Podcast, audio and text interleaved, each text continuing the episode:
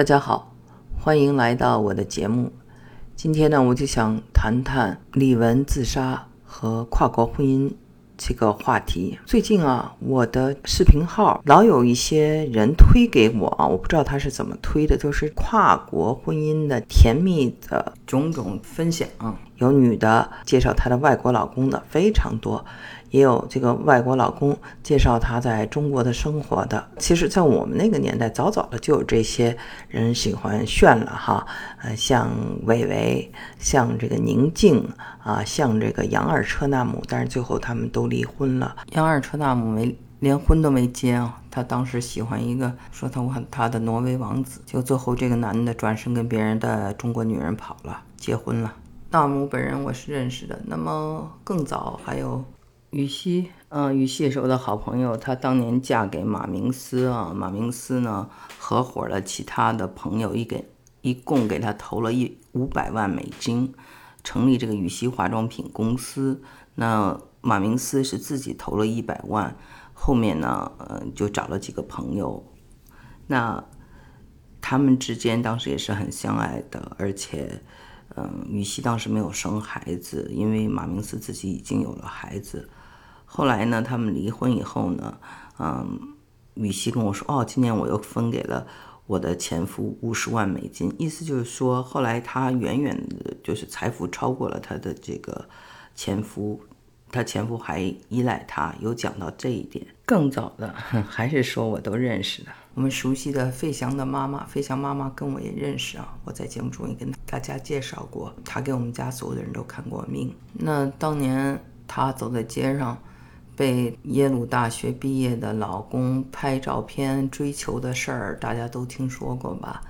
那后来不是到了费翔二十岁的时候就离婚了吗？之前当然这个男的有过一次婚姻，跟前妻生了一个女儿，跟毕丽娜费翔妈妈结婚以后呢，生了费翔。最后呢各过各的，费翔呢是跟他妈啊在上海。但后来呢，他爸呢开始是在西雅图，后来也回到中国，在北辰高尔夫做了一段总经理，跟费妈妈在一起特别开心啊。他人很有趣儿，但是他绝对不讲这个老公。他后来呢也没有再婚，他的话题主要就是费翔。我想说呢，就是其实啊，这个跨文化。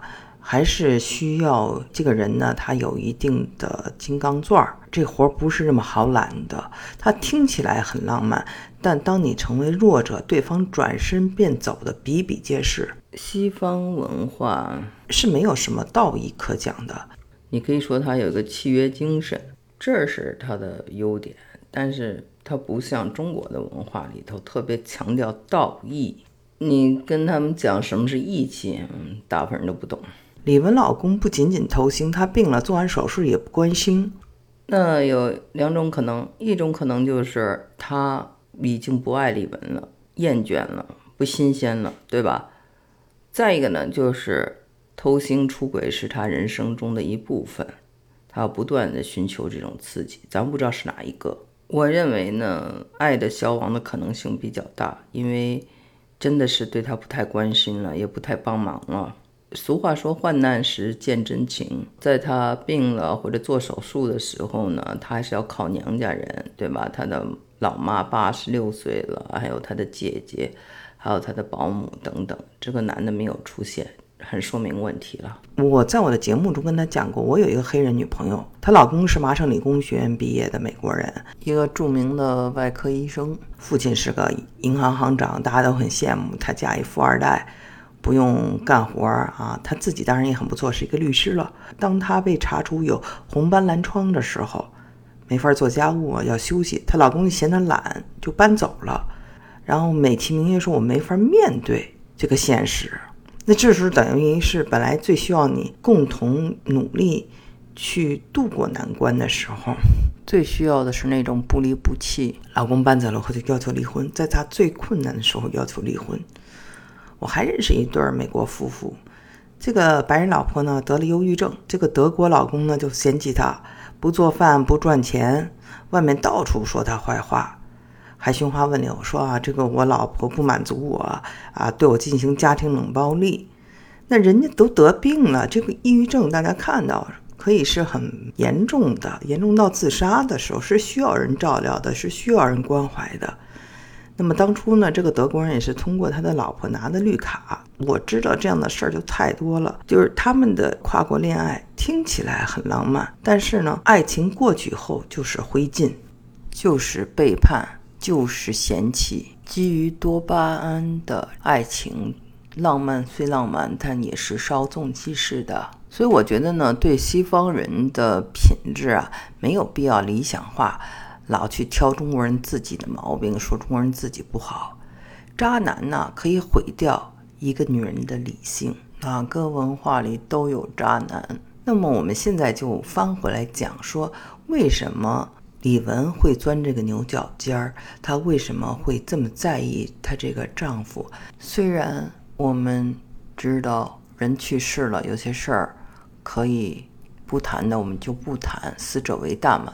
但同时，我们是为了更多的人不要像李文这样成为了爱情的牺牲品，因为爱情失去了理性，得了抑郁症。对，不错，抑郁症是一种病，它是需要治疗的。可是抑郁症呢，它是有诱发原因的。那我们可以从他的各种微博呀，从他的采访以及他的家人的谈话，得出一个相对比较稳妥的结论：她老公。跟他之间的矛盾，他们的婚姻不幸福，她跟她的妓女关系不好，她老公在外面偷腥很多次，这些都直接影响了她的心态，让她不仅仅呢体重减轻，心情不好，而且呢最后走上了这个自杀的道路。我们想到，她确实是没有孩子，而且呢腿做了手术。这个确实对一个舞者来说，是从天上掉到了地下。他总是担心他以后腿还能走路吗？那中间又爆出来说他曾经呃抗癌得过这个乳腺癌。我们知道乳腺癌。也跟女性的心情不好有关。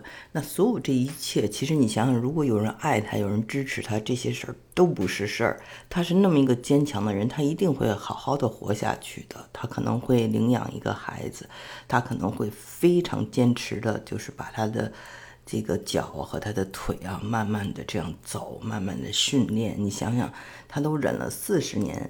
在舞台上去跳舞，就忍着剧痛，就他是一个很有毅力的人。那这点事情他一定会撑得过去的。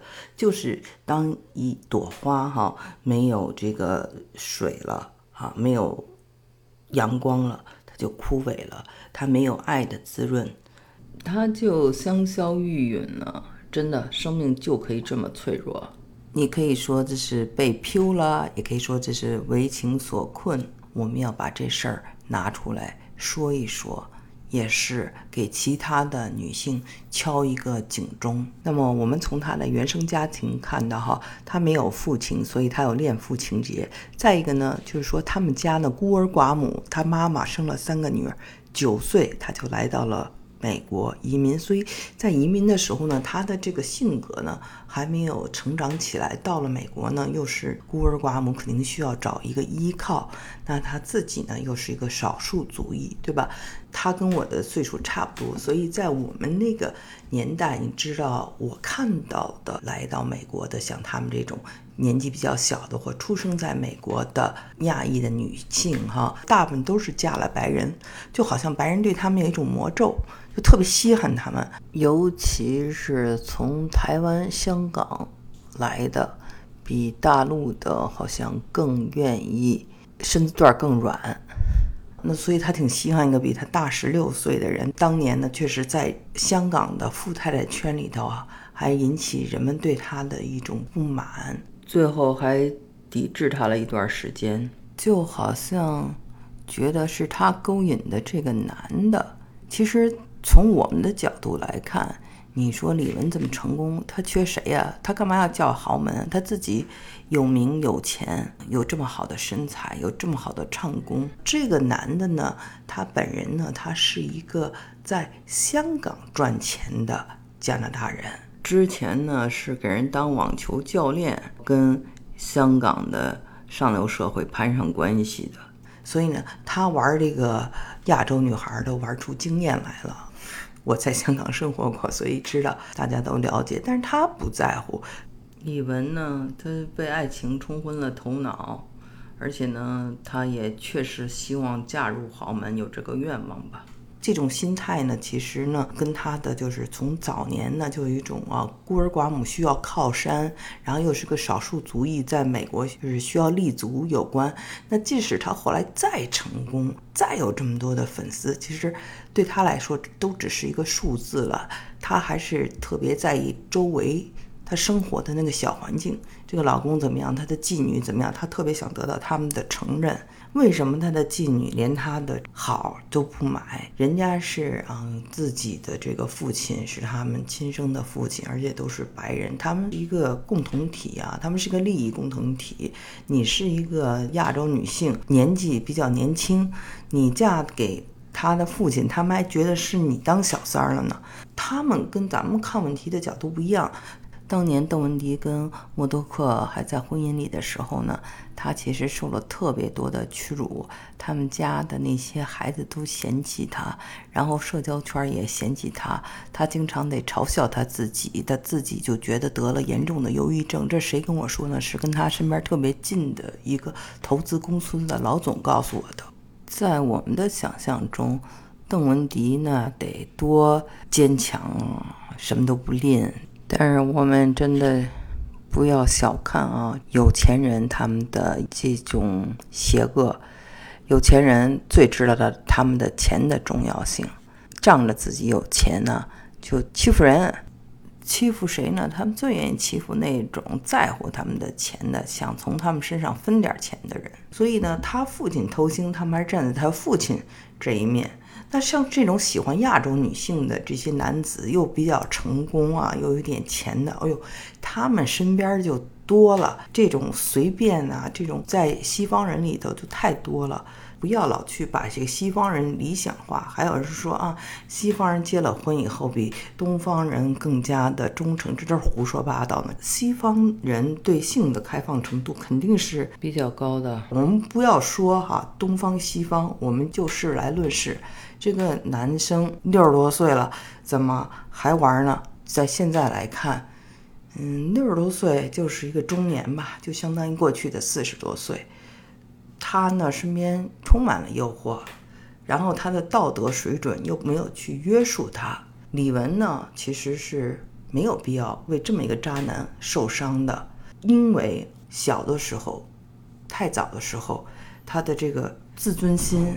自信心没有建立起来，不管他以后多么成功，他内心都是渴望被承认、被喜爱、被肯定的。这个呢，在心理学上呢，是一种讨好型人格，想讨好妈妈，想得到妈妈的喜欢，想讨好老公，得到老公的宠爱，而且呢，他都是希望有一个依靠的、强大的依靠。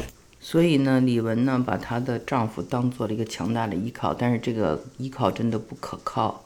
我记得她在一次采访的时候，人们问她说：“你的执念是谁？”她说：“我的执念是 Bruce，Bruce 就是她的老公。”所以呢，她真的是很爱这个人。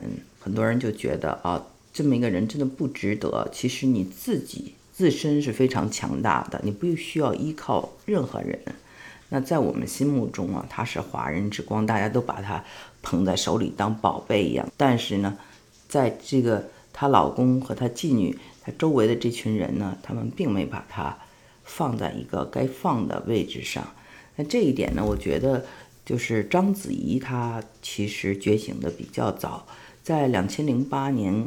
奥运会的时候，我去北京参加了杨澜的一个在日坛会馆的晚宴。那时候有见到章子怡，还有她的这个男朋友。他他当时是一个西方的男朋友，叫 Vivi，好像是以色列人啊。那个人呢，他有提到是 Time Warner 的股东，因为当时我是在 Time Warner，就是时代华纳工作嘛，在时代周刊写东西，所以呢，他当时还是非常骄傲的。那我想。那个时候大家都管他叫做国际章嘛，其实章子怡还是非常聪明的。跟这个人交往了以后，发现哦，他不管是有钱还是他怎样，这个跟你没有直接关系啊。那你呢是一个国际明星，但是呢，他并没有给到你足够的尊重，所以呢，他之后就呃回归了中中国的这些比较实在的 老公吧，找了一个比较实在的老公啊，那就全心全意对待他的人。有的人呢，他再好，呃，再豪门，他不把你当回事儿，你呢？价值没有体现，你看看啊，像这个同样是嫁到豪门，郭晶晶，她呢就特别的理直气壮。你豪门怎么了？我是奥运冠军，那我是就是世界上的 number one，我靠的是我自己。这种理直气壮，这种自信，国家的荣誉感在拖着他。其实我有时候觉得吧，跟台湾、香港的这些到。国外移民或者有这种跨国恋的人来相比较，大陆的女生啊，有时候常常是我发现更加的强势。在一段婚姻中，这个文化有的时候要么你就随了人家，跟着人家走，要么就人家跟你走。很多大陆的女生有那个办法，把这些老外啊，我们说的或者这些西方人变成中国化了，随他。我就有朋友，就是北京人，平时就一口京腔啊，在美国就不爱说英文，但是他英文也说得非常好。一到那个家里头，他孩子都说的是中文。那她老公呢，其实是美国一个特别有名的呃人权律师的后代，家里有一个很大的牧场，有家里专门的有一个牛肉品牌是有机的。他家小孩就说中文，这混血儿就往中国偏。那我看到很多的人啊，他们没有很大的文化自信的时候呢，在美国生活跟孩子都是说英文，怕孩子在外面英文说不好，让人嘲笑等等，哎，这种例子就多了。其实我在想啊，我们中国的那个爱国主义教育真的是管用的，是可以在非常重要的时候，孩子。或者是这个女女性啊，她能够保持她的自尊，因为你学习了殖民主义，你学习了半封建社会、半殖民社会，你学习了很多这种历史以后呢，你会有一种啊，对这个世界怎么来的，然后西方殖民主义以及西方的这种文化优势是怎么形成的，有一个更加深刻的认识。你呢，对自己的文化更加的了解。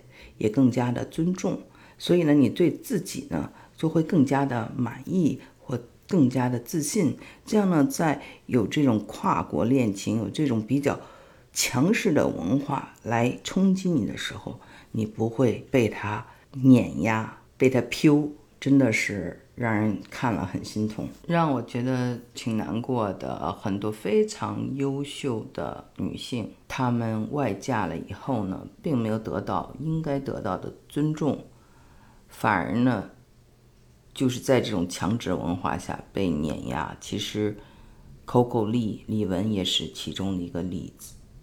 她在我们的眼里是这么的一位杰出的歌唱家，是华人之光。